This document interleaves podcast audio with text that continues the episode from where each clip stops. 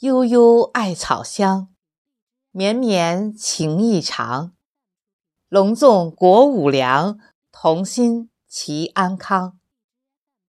尊敬的雪石先生，亲爱的宋友们，大家好，我是主持人杨胜英，很高兴与您相聚在端午读诗活动现场。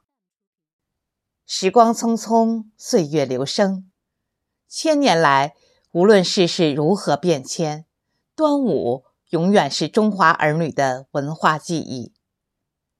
上下求索的屈原精神，悬爱于门的传统习俗，彩丝缠绕的粽子飘香，振奋人心的龙舟竞渡，都在向世人诠释着端午节的深远意义和华夏文明的深厚底蕴。今天，我们将和各位一起端午读诗，感受传承千年的中华文化，同品粽香。体味历久弥新的中国味道。